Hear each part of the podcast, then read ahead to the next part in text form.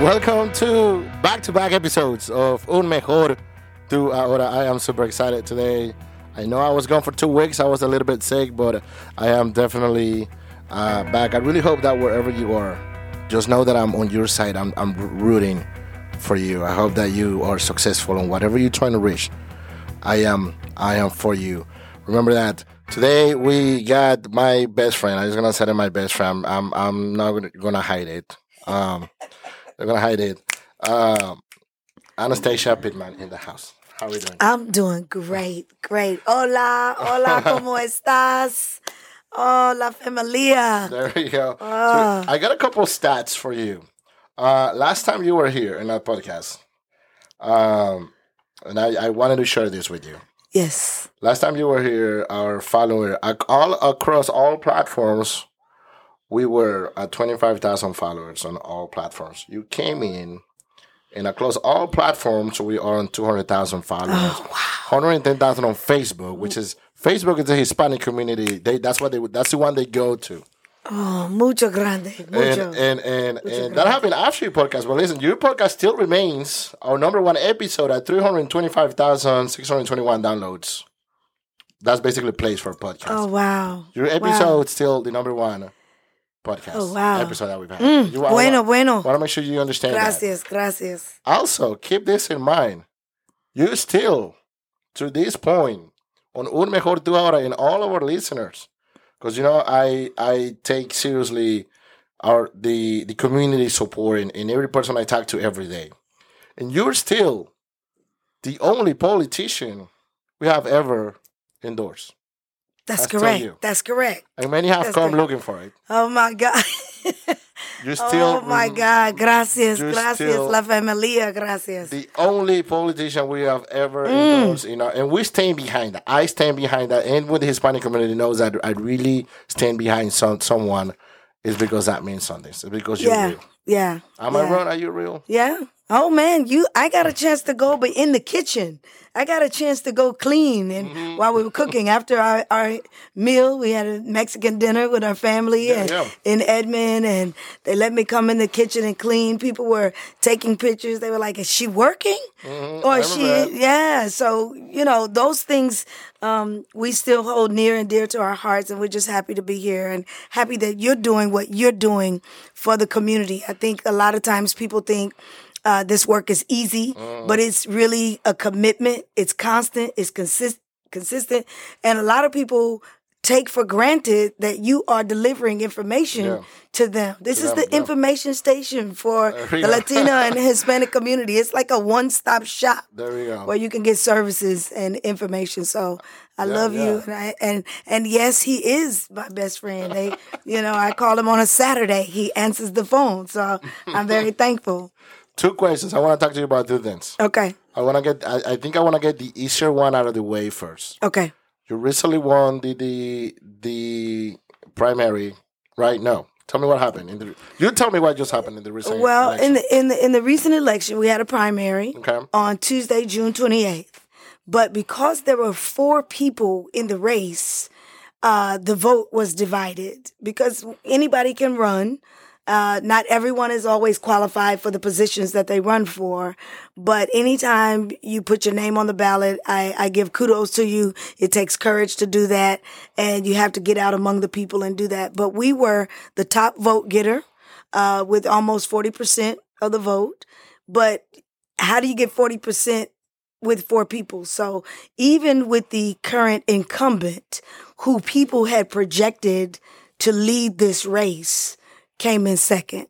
So I say bueno and kudos to all of the people who uh, stood by me, stayed committed, understood that policy is my thing. That's what I do. I'm I'm not trying to be uh, a judge. I'm not trying to be a pastor. I'm not trying to do all those things. This is what we do, and that serves the people, and we're committed, and we want to bring power back to the people. So uh, June 28th, we became the top vote getters, uh, but because we did not win by 51 percent, we have a runoff on August 23rd coming up. So our goal now is to re-register people who have been purged from the from the rolls because they don't vote as often and now with redistricting people have been disenfranchised because their polling locations have changed, their precinct numbers have changed, and their voting registration card should have come in the mail, the Mm-hmm. I new got one. mine. I got mine. Okay. Some people didn't get theirs. And I've got a gentleman who got his new card, but when he went to go vote with his new registration card, the precinct was not there. So he went to the county election board because I always give the oh, number to the Oklahoma County election board so people know where to go when they have issues. And he- when he got there, they noticed that yes, he received his new card, but he was still registered in their system where he lived three years ago. Oh, wow. And so they gave him this little application and said, Well, why don't you fill this out and we'll update your voter registration? He said, No. She told me, Anastasia told me, if I have a problem, do not leave, ask for a provisional ballot, mm-hmm. and I want to vote today. So was he able to vote? he was able to go back to his old house precinct and still vote that day. But he shouldn't have had to do that. He received his new voter registration card in the mail, but he still had to go back to an old address precinct location and he was able to vote. But because I tell people, do not leave, tell them to get a election engineer, call them and say, bring me a ballot. Provisional ballots go in yellow envelopes and they count them later, but they do count. So he was able to do that and be informed, and I was most grateful that he got to vote that day. So when is the the runoff? The runoff is Tuesday, August 23rd, uh, just a little over a month and a half for us because we, we can't stop. You know, people are waiting on you to just take a mm-hmm. break and relax, and that's not this kind of election. In the summertime, you are lucky to get even 50% of the people who voted in June back out to vote in August. And one of the things we find out is that it's only one fourth of the population that will go vote, and they control the narrative. They mm-hmm. determine who your leaders are. So if we get our Latina and our Hispanic friends out to vote again, we win. It's real simple. Okay. It's real simple. We've I I'm gonna do everything in my power so you can get so you can get get elected. Tell me something though, because I'm not the only one wondering about this. Yes. What does the commissioner do? That is a great, great mm-hmm. question. And it's unfortunate that you even have that question because you've had mm-hmm. a commissioner for the last four years mm-hmm. in that seat. Never knew. Well, that means we're still disconnected. So the county commissioner, Oklahoma County Commissioner, does several things. People think that they just focus on roads and bridges. They do not. They have opportunities to look at ARPA funds. They get federal dollars that come in. That's in addition to your tax base that comes from ad valorem dollars, houses. The county has their own budget. So they don't always have to wait on the state like we used to do. We wait on the state. We use those state dollars to leverage federal dollars. Well, they're getting countywide tax dollars and they get to support local schools. They can offer training for senior citizens because there are senior citizen centers that they have an opportunity to support.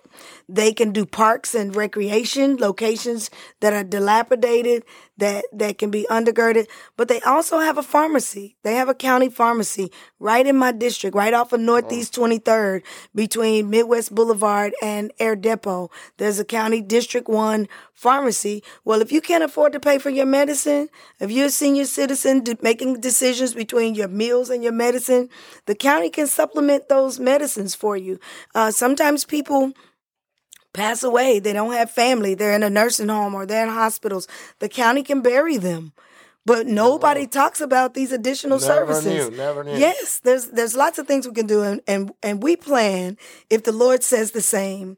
Uh, that if we become the county commissioner, when we become the county commissioner, because our goal is to work hard and and and get people out to vote, that we do a better job. Because even during COVID, even during COVID 19, the county had uh, city county community services, and we still had to fight in Northeast Oklahoma communities or communities of color because there were a lack of testing sites. So we had to fight to increase testing sites. We had to go to our state legislators who were shutting down because some of the elected officials were uh, becoming uh, infected with COVID 19. And so I, I'm very grateful for my legacy, my daughter, Representative Ajay Pittman, who was sitting in the seat, my old House seat of House District 99, uh, to make sure that people who advocated for more testing sites. We had to use churches, we had to use pastors, and we really had an opportunity for our county commissioner to come to Northeast Oklahoma City, to come to the South Side to say, these are things that are available. Here's how you take advantage of them. We had um, people who were losing their homes people who needed assistance with mortgages and they had the resources they had the information but those resources and those information didn't come to communities of color Wow. That's a lot of info. That is, A lot. I have a question now. yes I have a question. And this is hay preguntas sí or no yeah, no, sí pertains to the Hispanic community. yes I hope you don't get offended. This is this is a little bit a little bit sensitive. that's okay The Hispanic community associate going to the Oklahoma County jail for a for a broken tail light equals to deportation. Is that true? Is that the way it should they be?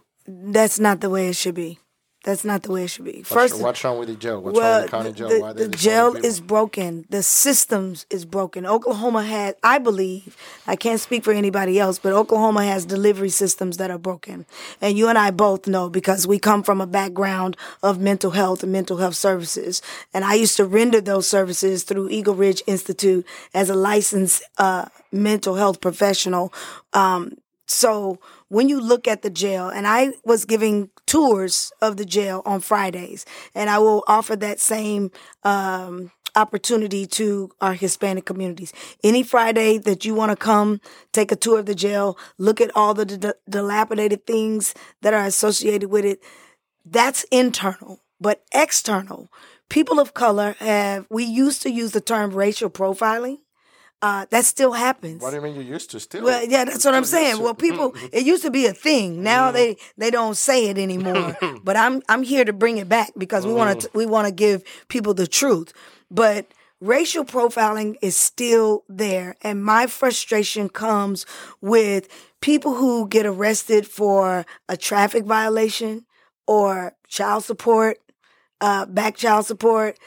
Uh, th- they get thrown into a capacity of people who are, are really bad people, murderers, Mm-hmm. people who have created major, major crimes. They're mixed in together. There's the jail doesn't have a level of offenses on different floors. They don't have a hospital floor, a healthcare floor. They got a makeshift healthcare floor. So even if someone gets arrested for a tail light, I believe in diversion programs. I believe in hubs. So why are we not using the funding that we're receiving to get people in and out of the system as quickly as they can when they're not criminals? Mm-hmm. They're not criminals. Listen, I have to pay my own tickets.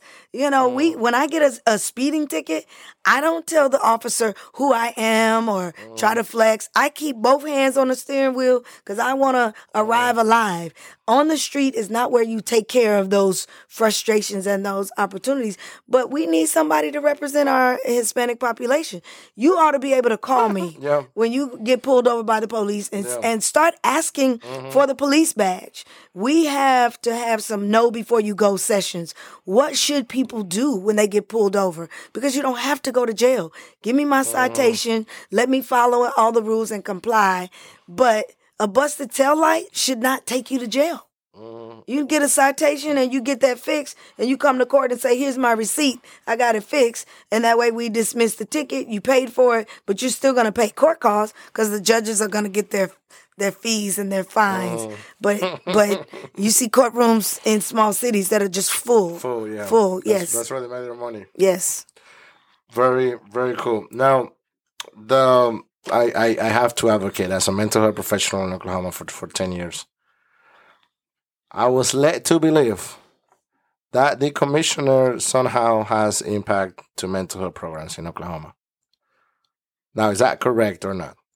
Uh, it's Yes partially correct. Partially they correct. they get to advocate for the funding Okay. for mental health, but the commissioners themselves do not render services. Now they they voted for a jail trust to take the jail issues out of the sheriff's hands, out of the jail's hands. So the jail trust gets to vote on programs that are utilized. My concern with that is that the programs that have been afforded the opportunity to service people don't look like us.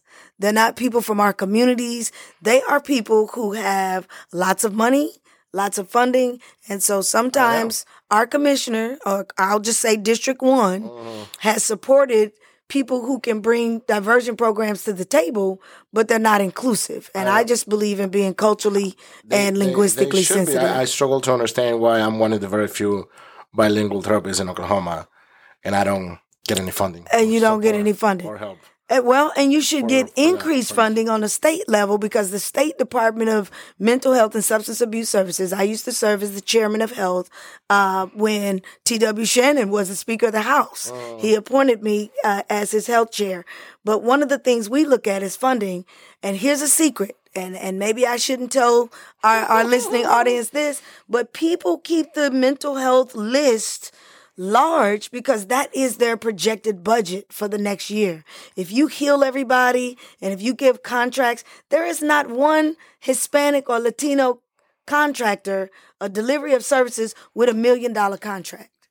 Why not? Uh, that that's a problem. Your sign me up. District One says they advocated for forty million dollars for mental health, but that was Mm. the MAPS Four project. That was the money you advocated for yourself. So Mm. you you've got all these these funds coming through MAPS Four projects, and she gets to taunt that she advocated for forty million. 40 million. Now there's 150 some million come in in ARPA funds that can help supplant and undergird some things, but that that money is is earmarked. You have to meet the qualifications to get some of those funds. And if nobody's teaching you how the training is, how to submit proposals, how to be a contractor, you don't get any of those services. It, it goes back and forth to your friends and to the people who already have contracts. That's not the kind of leader you need. I know the the Hispanic community is, and I say this in my practice every day. They're screaming for mental health yes. services. There's only so much I can do. Will you commit?